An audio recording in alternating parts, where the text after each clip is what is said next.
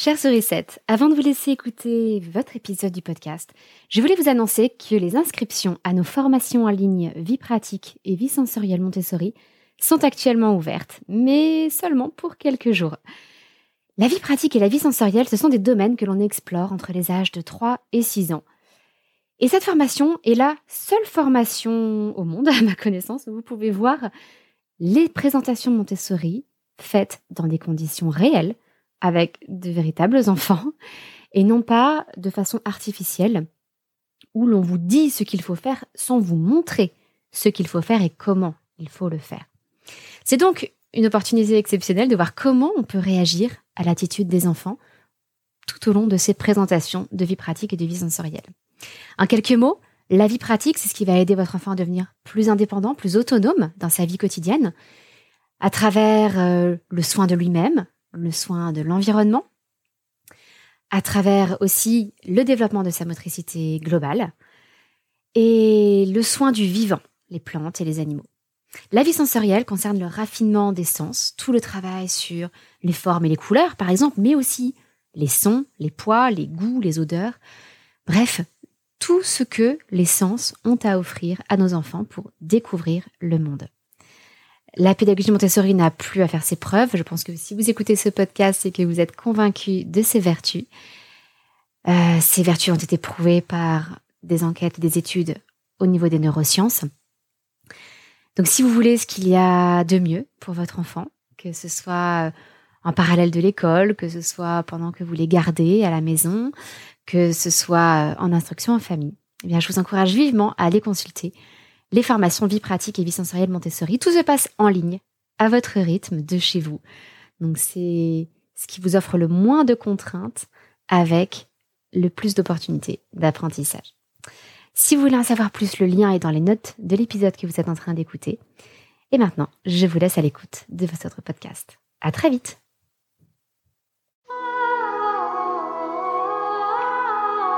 Bienvenue sur le podcast des Montessori 7, Montessori à la maison. Je suis Anne-Laure Schneider, formatrice Montessori et maman de cinq enfants instruits en famille. Ma mission, c'est d'aider les parents, les assistantes maternelles, bref, tous ceux que dans notre communauté nous appelons des sourissettes, à mettre en pratique la philosophie Montessori chez eux, avec leurs enfants ou les enfants qu'ils gardent. Dans ce podcast, nous parlerons donc de pédagogie Montessori, mais aussi de discipline positive, d'instruction en famille, ce que l'on appelle aussi l'école à la maison, de co-schooling et de bien d'autres choses encore. Bienvenue dans ce premier épisode de cette nouvelle année scolaire. Je suis ravie de vous retrouver. Euh, nous avons de gros changements à la maison dont je vous reparlerai prochainement sur le podcast. Mais bon, je vais vous parler d'un petit changement euh, moins dramatique. Nous avons deux nouveaux locataires à la maison, puisque nous avons adopté deux petits cochons d'Inde qui s'appellent Rouquin et Tourbillon.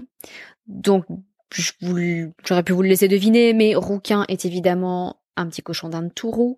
Et tourbillon, c'est un cochon d'Inde à rosette, donc avec les poils qui forment comme des petits tourbillons. Bon, on n'a pas été très originaux dans le choix des noms. Euh, on s'est mis tous d'accord en famille. Mais voilà, donc vous entendrez peut-être dans le fond de ces épisodes de podcast des petits couinements. Ce sont les cochons d'Inde qui partagent mon bureau et notre salle de classe. Donc ne soyez pas surpris, euh, voilà, nous avons effectivement deux nouveaux petits animaux, en plus des deux chats que nous avions déjà, Nono et Alérion. Alors comme je vous le disais, c'est la rentrée, et souvent on en profite pour fixer de nouvelles règles. On est carré. Au départ, on cadre bien les choses, euh, on parle des nouvelles règles aux enfants, tout se passe bien, les choses euh, roulent, les enfants comprennent les nouvelles règles, les adoptent, et puis tout d'un coup, un imprévu. Alors ça, les imprévus, quand on a une famille, on sait ce que c'est. Ça arrive bien souvent. Et donc nous faisons une exception à la règle.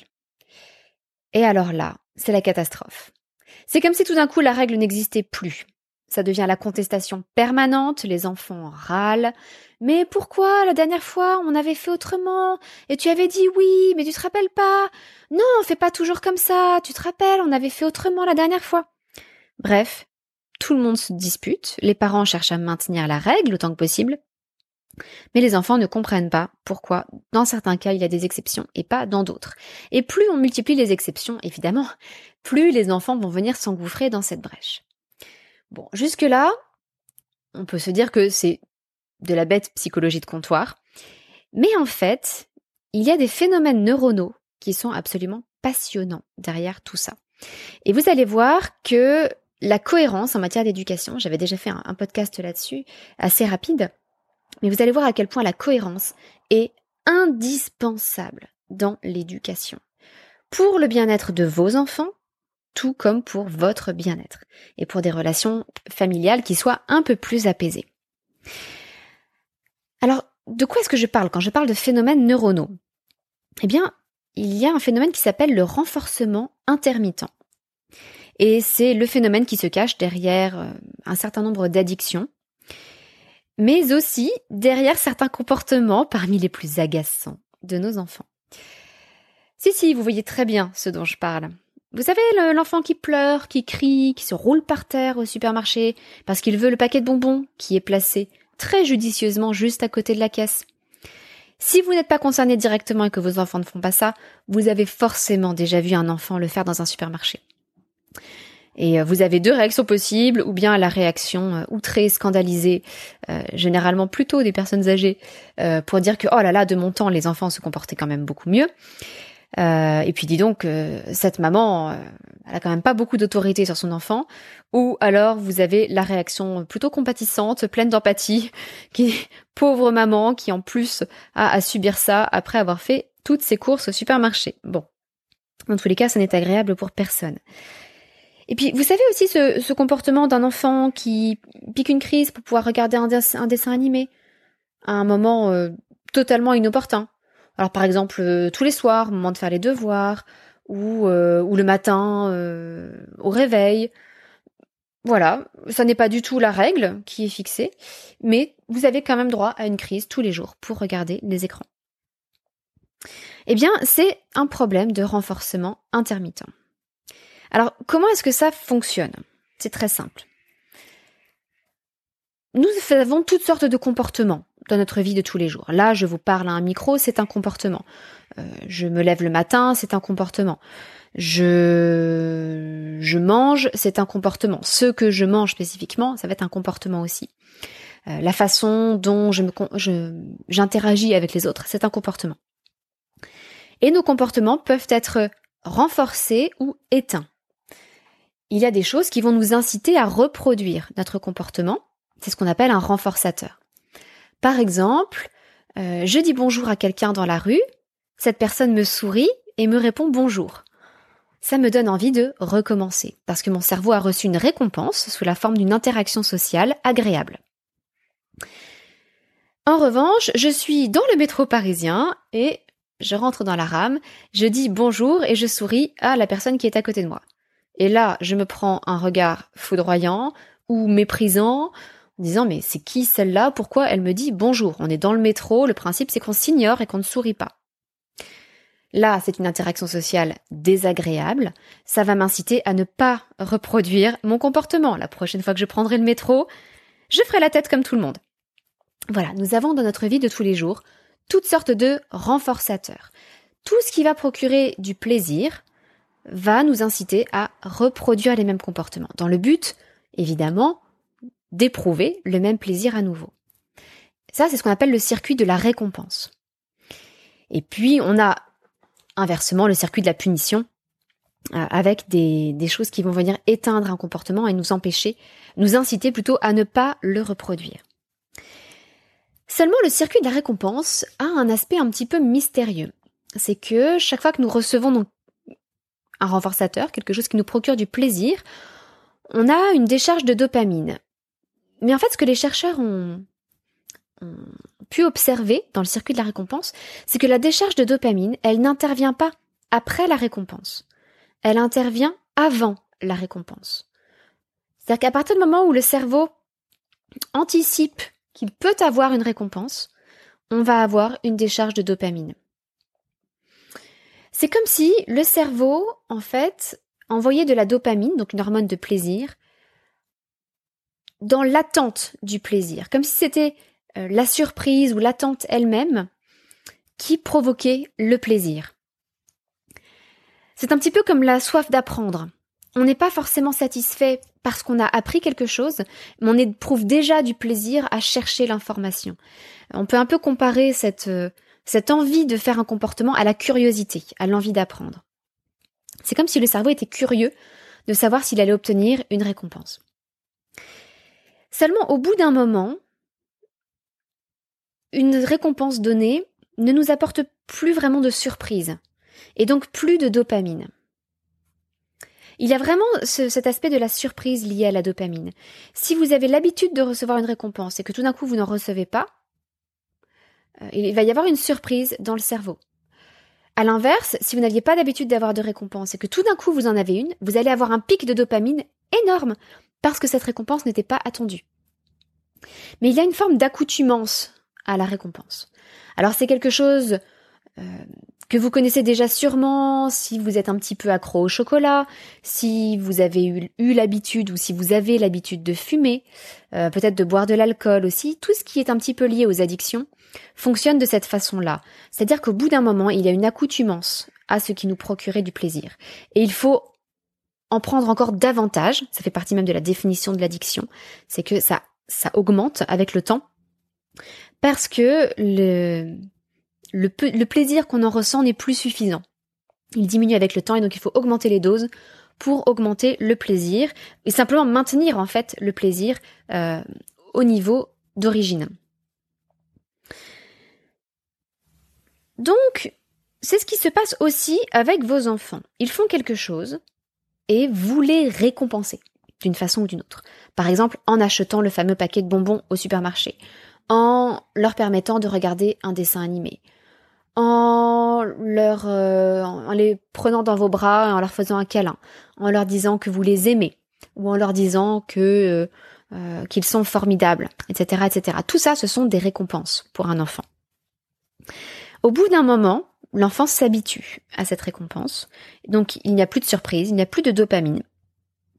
Et à ce moment-là, ou bien l'enfant a déjà pris l'habitude de son comportement, et il va quand même le continuer, ou bien l'habitude n'était pas encore bien installée et il va perdre cette habitude.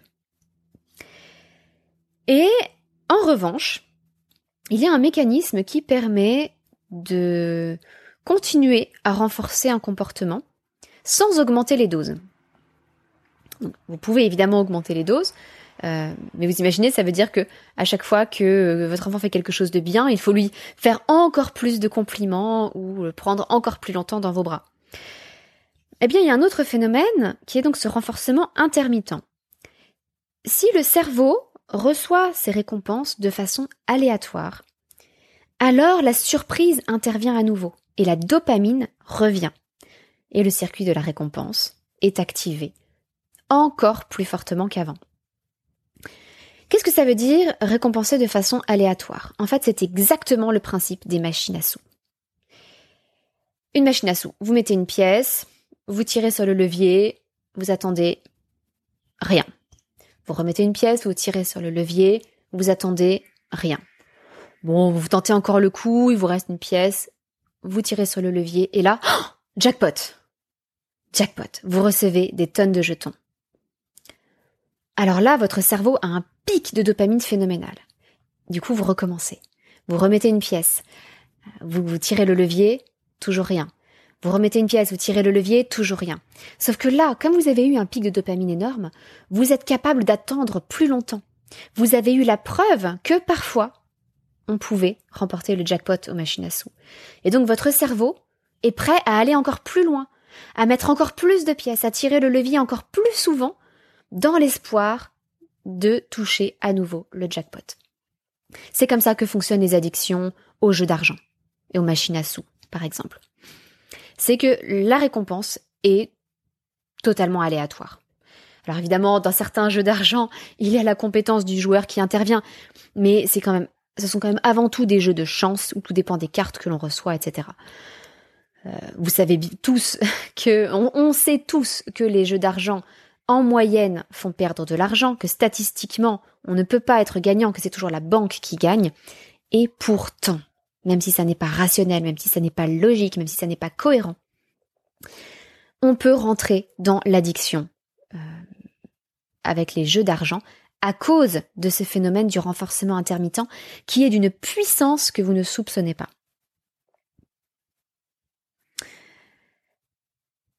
Donc ça, c'est le problème des addictions. Mais chez nous, dans notre mode d'éducation, il arrive en fait que nous créions des renforcements intermittents à certains comportements non souhaitables de nos enfants. Par exemple, les écrans.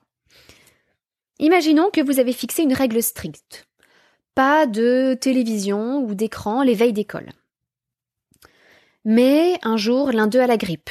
Alors c'est difficile de rester à la maison, c'est un, peu fatigant, euh, il n'est pas bien. Alors ok, on met un dessin animé, même si c'est un, jour d'école, une veille d'école normalement. Et puis euh, un soir vous êtes fatigué, vous n'en pouvez plus, tout le monde est surexcité. Pour avoir la paix, vous mettez un dessin animé à tout le monde, même si c'est une veille d'école. Et puis un autre jour, c'est l'anniversaire de euh, votre fille, et vous vous dites allez, on va être cool ce soir, on regarde un petit dessin animé en famille. Eh bien là, vous créez des renforcements intermittents. C'est-à-dire que l'enfant se dit Ah, mais après tout, si je demande, peut-être que j'aurai. Parce que ça arrive que dans certaines circonstances, je puisse regarder un film. Je suis malade, j'ai demandé à maman si je pouvais regarder un dessin animé, elle a dit oui. Et en fait, votre enfant ne va pas forcément tenir compte du contexte. Il ne va pas se dire oui, mais c'est parce que j'étais malade que j'ai obtenu le droit de regarder un dessin animé. Il se dit j'ai demandé et j'ai obtenu. Alors je vais demander. Il va vous redemander le lundi suivant. Et aujourd'hui, est-ce que je peux regarder un dessin animé? Non, non, tu sais bien, c'est pas l'éveil d'école. D'accord, d'accord. Le mardi. Hé, papa, maman, est-ce que je peux regarder un dessin animé aujourd'hui? Ah non, non, on est toujours euh, une veille d'école, mettons un collégien, euh, qui a cours le mercredi. Non, non, aujourd'hui, ça n'est pas possible. Bon, d'accord. Et le jeudi. Maman, papa, est-ce que je peux regarder un dessin animé aujourd'hui? Et votre enfant va vous demander tous les jours parce que il est déjà arrivé qu'en demandant, il obtienne le droit de regarder un dessin animé. Donc il y a eu cette forme de renforcement intermittent. C'est comme s'il avait déjà touché le jackpot une fois sur une machine à sous. Et donc il va essayer, réessayer et réessayer encore. Et vous pensez que la règle était claire? Au départ, il ne négociait pas la règle, et vous vous dites, mais qu'est-ce qui se passe maintenant? La règle est négociée tous les jours. J'en ai marre qu'il me demande tous les soirs de regarder un dessin animé. Et puis peut-être qu'il va insister Et puis le problème qui s'installe le plus souvent, et c'est comme ça que naissent des enfants que l'on peut appeler difficiles, ce qu'on appelle généralement des enfants difficiles, des enfants durs. C'est que quand un enfant veut souvent quelque chose que nous ne voulons pas ou que nous ne souhaitons pas lui donner, eh bien au départ on ne cède pas, mais comme lui il a déjà touché le jackpot une fois, il va insister. Peut-être qu'il va se mettre à pleurer, peut-être qu'il va se mettre à crier. Et si nous sommes un peu fatigués, ou lassé, peut-être que nous allons nous faire avoir à l'usure. Et que à l'usure, on va lui dire bon, d'accord, j'en peux plus. Ok, ce soir, tu as le droit à un dessin animé. Mais c'est tout, hein. Demain, ce sera pas le cas. Mais en fait, qu'est-ce qu'on a fait là? On a appris à notre enfant à insister encore plus pour avoir ce qu'il veut. On lui a apporté une récompense, le dessin animé, pour avoir pleuré, récriminé ou crié encore plus que d'habitude. Donc la fois suivante, votre enfant va vous demander de regarder un dessin animé, mais en plus, il va aller au-delà. Il va pleurer, il va crier, il va y aller encore plus fort, parce que la dernière fois, c'est ce qui a fonctionné, parce qu'il vous a eu à l'usure. Alors, je suis la première à comprendre et à être en empathie avec vous si c'est votre cas et que vous rentrez le soir, que vous êtes épuisé, et que vous cédez, et que vous revenez sur une règle que vous aviez fixée. Nous aussi, nous l'avons fait. Je comprends parfaitement. Je ne vous fais aucun reproche. Simplement, si vous êtes conscient de ce que ça peut provoquer dans le cerveau de votre enfant, que ça peut déclencher en lui ce, cette forme de renforcement intermittent, et que vous prenez conscience qu'en cédant à l'usure, vous incitez en fait, vous entraînez le cerveau de votre enfant à réclamer davantage, à crier davantage, à pleurer davantage, alors vous aurez peut-être davantage de courage pour résister. Si vous avez conscience des conséquences que ça peut avoir, ça va peut-être vous aider à rester ferme et cohérent sur les règles que vous avez fixées. Parce que c'est la même chose au supermarché. Peut-être qu'un jour, vous avez été cool et vous avez offert un paquet de bonbons à votre enfant à la caisse. Et puis peut-être qu'il vous a demandé une autre fois. Et que vous avez dit non. Mais qu'il a insisté un peu parce qu'il en avait très très très envie de ce paquet de bonbons. Et il vous a dit allez, aujourd'hui je suis cool, euh, c'est la rentrée, on va faire un, un petit effort, on va être un peu plus sympa que d'habitude. Ok, d'accord, je t'en offre un. Eh bien, la fois d'après, votre enfant va retenter, puisqu'il en a eu deux fois, et puis qu'il a bien vu que s'il insistait, il avait plus de chances d'en avoir. Et c'est là que vous avez des enfants qui crient, qui se roulent par terre dans le supermarché, parce qu'ils ont vu que parfois ça pouvait marcher. Et donc, même si vous ne cédez pas à chaque fois, si vous vous contentez de céder une fois ou deux fois, ça peut suffire pour que votre enfant rentre dans ce cycle du renforcement intermittent. Et que non seulement il vous demande de plus en plus fréquemment, mais qu'il vous demande avec de plus en plus d'insistance et des comportements qui ne sont vraiment pas souhaitables pour personne. Ça n'est pas bon pour l'enfant de se rouler par terre dans un supermarché, d'éclater en sanglots et de hurler. Ça n'est pas bon pour les autres clients du supermarché ou pour la caissière. Et ça n'est pas bon pour vous non plus, bien évidemment. Alors quelle solution Allez-vous me dire? C'est bien beau de comprendre ce phénomène du renforcement intermittent, mais qu'est-ce qu'on en fait? Eh bien, le premier grand principe à garder en tête, c'est d'éviter les exceptions. À partir du moment où vous fixez une règle, il est bon d'éviter les exceptions. Je sais que c'est dur. Je sais qu'on n'a pas forcément toujours l'énergie physique et mentale de résister, de tenir, de maintenir le cap. Mais si, encore une fois, si vous avez en tête les conséquences que ça peut avoir, et surtout les conséquences que ça peut avoir sur euh, votre future santé mentale, peut-être que vous serez davantage armé pour résister à cette tentation de céder. Mais bon, pour éviter les exceptions, il faut aussi choisir ses combats. C'est-à-dire que vous n'allez pas pouvoir maintenir une trentaine de règles fixes à la maison sans jamais faire d'exception. Il faut vraiment que les règles que vous fixez, euh, que les règles que vous fixiez soient les règles indispensables de la maison. Sur des sujets qui sont vraiment importants pour toute la famille, pour la santé de vos enfants. Par exemple, les écrans, c'est un sujet sur lequel il, est bon de fixer une règle. Quelque chose de simple. Pas 30 000 règles. Une règle simple. Alors pour vous donner des idées, par exemple chez nous, euh, les écrans, les films, c'est le mardi soir en famille. Nous avons notre apéro film en famille et parfois, ça n'est pas systématique, mais parfois une deuxième fois le week-end.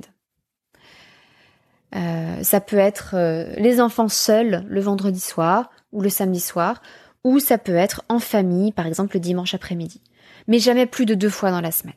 Jamais. Alors là aussi, sauf exception, sauf maladie. Voilà, nous avons posé cette exception-là. Mais il est important de choisir ses combats. Vous n'allez pas pouvoir rester ferme sur une multitude de règles. Donc c'est important d'avoir quelques règles sur les choses qui vous tiennent particulièrement à cœur. C'est quelque chose dont on parle beaucoup dans l'accompagnement à la parentalité et à l'UF Montessori. Euh, les familles que j'accompagne qui cherchent entre autres à mettre en œuvre une parentalité Montessori inspirée de la discipline positive, eh bien, nous avons beaucoup travaillé avec ces familles sur les valeurs euh, propres à chaque famille, les choses indispensables. Dans certaines familles, le gâchis alimentaire n'est pas imaginable. Dans d'autres, ça n'est pas une priorité. Dans certaines familles, il est très important d'être propre sur soi, euh, d'avoir des vêtements toujours impeccables. Ça n'est pas du tout le cas dans d'autres familles. Voilà, les valeurs vont être très différentes d'une famille à l'autre. Donc on fait tout un travail dans l'accompagnement pour aider les familles, enfin les parents en couple, euh, autant que possible si euh, s'il y a un couple parental. Euh, donc les parents à déterminer leurs principales valeurs, les valeurs essentielles de leur famille. Eh bien, vous allez ensuite pouvoir donc fixer des règles en fonction de ces valeurs. Et puisque vous aurez peu de règles, il vous sera plus facile d'éviter les exceptions. Et puis dernière recommandation, parce que les exceptions sont inévitables, on fait malgré tout toujours des exceptions. Euh, nous, sur les écrans, effectivement, euh, les premières exceptions que l'on a faites, c'était euh, un cas où tout le monde était malade. Nous avions tous la grippe à la maison. Et donc, oui, les enfants ont regardé beaucoup plus de films à ce moment-là. Eh bien, lorsque vous faites des exceptions, prenez le temps de bien les expliquer. Il faut qu'elles restent rares et exceptionnelles, c'est le principe même d'une exception, et expliquer pourquoi. D'accord, aujourd'hui, tu as le droit de regarder un dessin animé. Mais c'est uniquement parce que tu es très malade et que tu n'es pas en état de faire quoi que ce soit d'autre. C'est pour t'aider à oublier que tu as mal au ventre, c'est pour t'aider à oublier que tu as envie de vomir, c'est pour te distraire de ta maladie. Tu es très malade, c'est pour ça que je l'autorise. Ça ne se euh, reproduira pas dans d'autres circonstances. Et c'est très important d'insister sur le fait que euh, quand il sera guéri, ça ne se reproduira pas. C'est vraiment lié à un contexte spécifique. Alors évidemment, ces explications, il faut les adapter à l'âge des enfants. Et justement, plus les enfants sont jeunes, plus ils prennent très vite l'habitude des exceptions. Et souvent, au bout d'une exception, ils considèrent que c'est une nouvelle règle. Donc il faut vraiment et d'autant plus éviter les exceptions que les enfants sont jeunes et n'ont pas un esprit euh, rationnel et euh, logique extrêmement développé euh, et qu'ils ne sont pas forcément capables de comprendre les raisons que nous donnons aux exceptions. Et c'est l'émotionnel qui va l'emporter. Et donc ils vont quand même être tentés de réclamer de nouvelles exceptions. Alors, si vous vous dites que euh, parfois euh, vous vous retrouvez à transformer vous-même vos enfants en enfants difficiles, et que peut-être que vous culpabilisez, peut-être que vous vous dites que mince, vous n'aviez pas réalisé à quel point euh, vos décisions pouvaient rendre vos enfants plus capricieux. Alors j'aime pas trop ce terme, mais bon, plus capricieux, plus difficiles. Bien, sachez que les enfants font la même chose avec nous en fait. Peut-être que ça peut vous rassurer, mais en fait, nos enfants nous entraînent parfois. Je veux bien nous entraînent, c'est-à-dire nous, nous, nous forment, nous habituent à crier, vous avez sûrement déjà vécu ça ou, vu ça dans d'autres familles. Votre enfant ne fait pas ce que vous lui avez demandé de faire. Vous lui redemandez gentiment, il refuse toujours de le faire. Vous demandez en insistant un petit peu plus lourdement, en faisant les gros yeux, en augmentant un petit peu le volume de votre voix. Toujours pas, il refuse. Vous insistez, toujours pas. Et là, vous explosez. Vous n'en pouvez plus, vous criez. Et là, tout d'un coup, ils le font. Ils obéissent par la peur, on voit bien qu'ils ne sont pas bien, euh, mais ils obéissent. Eh bien là, que font nos enfants? En fait, ils nous récompensent pour avoir crié. Ils font aussi du renforcement intermittent. C'est-à-dire que, du coup, nous allons prendre l'habitude de crier pour obtenir ce que nous voulons. Et peut-être que nous allons directement passer à la méthode qui fonctionne. On est dans un podcast, donc vous ne pouvez pas me voir mettre des guillemets, mais la méthode qui fonctionne est évidemment entre guillemets si l'on crie très fort, généralement, on obtient ce qu'on veut parce que les enfants ont peur. Mais ça n'est pas une méthode qui fonctionne sur le long terme. C'est une méthode euh, d'apparence facile, mais qui en fait n'a pas de bons effets sur le long terme, n'a pas de bons résultats. Et au contraire, on détériore petit à petit la relation entre les parents et les enfants. Et sur le long terme, on en arrive à, regretter euh, d'avoir crié. Mais sur le coup, ça fonctionne. Et donc nos enfants, eux aussi, euh, nous font du renforcement intermittent et nous poussent à crier pour obtenir ce que l'on veut. Alors voilà, je suis passionnée toujours par les neurosciences, la psychologie, etc. Ce sont des choses que j'aime beaucoup apporter aussi à mes stagiaires. Euh, on a fait il y a quelques mois un, chapitre dans l'accompagnement, un thème mensuel sur l'enseignement sans erreur, qui est aussi un, un thème issu de la recherche euh, psychologique qui est passionnant pour aider les enfants à apprendre euh, sans faire d'erreurs et à se débarrasser des erreurs euh, qu'ils ont bien absorbées, qui sont bien intégrées à eux. voilà, donc j'aime beaucoup pouvoir confronter la pédagogie Montessori, la discipline positive, qui sont des choses issues de l'observation, des principes et des méthodes très empiriques et qui en fait rejoignent totalement aujourd'hui les conclusions des neurosciences et des études psychologiques scientifiques. Donc je trouve ça absolument passionnant. J'espère que cet épisode vous aura aidé à mieux comprendre ce qui se passe dans le cerveau de votre enfant et puis à éviter du coup de renforcer chez lui des comportements que vous ne souhaitez pas voir se reproduire, euh, que vous aurez bien compris cette notion de renforcement intermittent et que vous saurez aussi comment ne pas transformer vos enfants en petits monstres capricieux. Parce que ça n'est pas la nature profonde de l'enfant, euh, et malheureusement, c'est quelque chose qui se met en place très naturellement et très facilement à cause de ce phénomène du renforcement intermittent. Voilà, c'est tout pour aujourd'hui. Je vous souhaite une excellente semaine et je vous donne rendez-vous mardi prochain pour un prochain épisode. À bientôt, votre petite sourisette, Anne-Laure.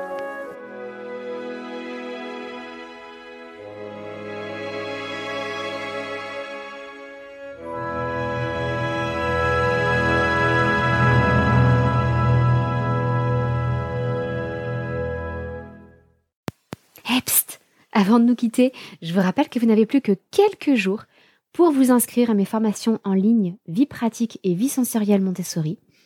Tous les liens avec la présentation des formations, euh, les dates limites pour s'inscrire, tous les renseignements sont disponibles dans les notes de cet épisode. N'hésitez pas à suivre le lien pour en savoir plus.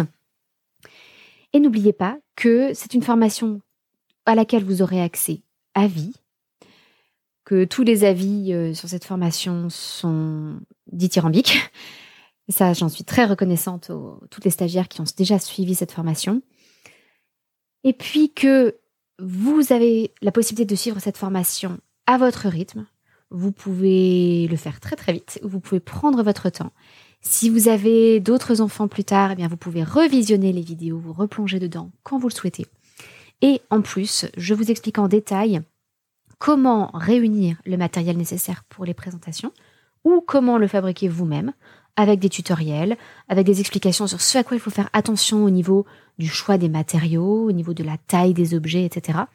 Pour que vous ayez tous les éléments afin de réellement mettre en pratique la pédagogie Montessori telle qu'elle est prévue, avec un matériel de qualité, mais que vous aurez réuni ou fabriqué à petit prix. Voilà, c'est tout pour aujourd'hui. Je vous souhaite une belle découverte de ces formations et je vous donne rendez-vous très vite. Au revoir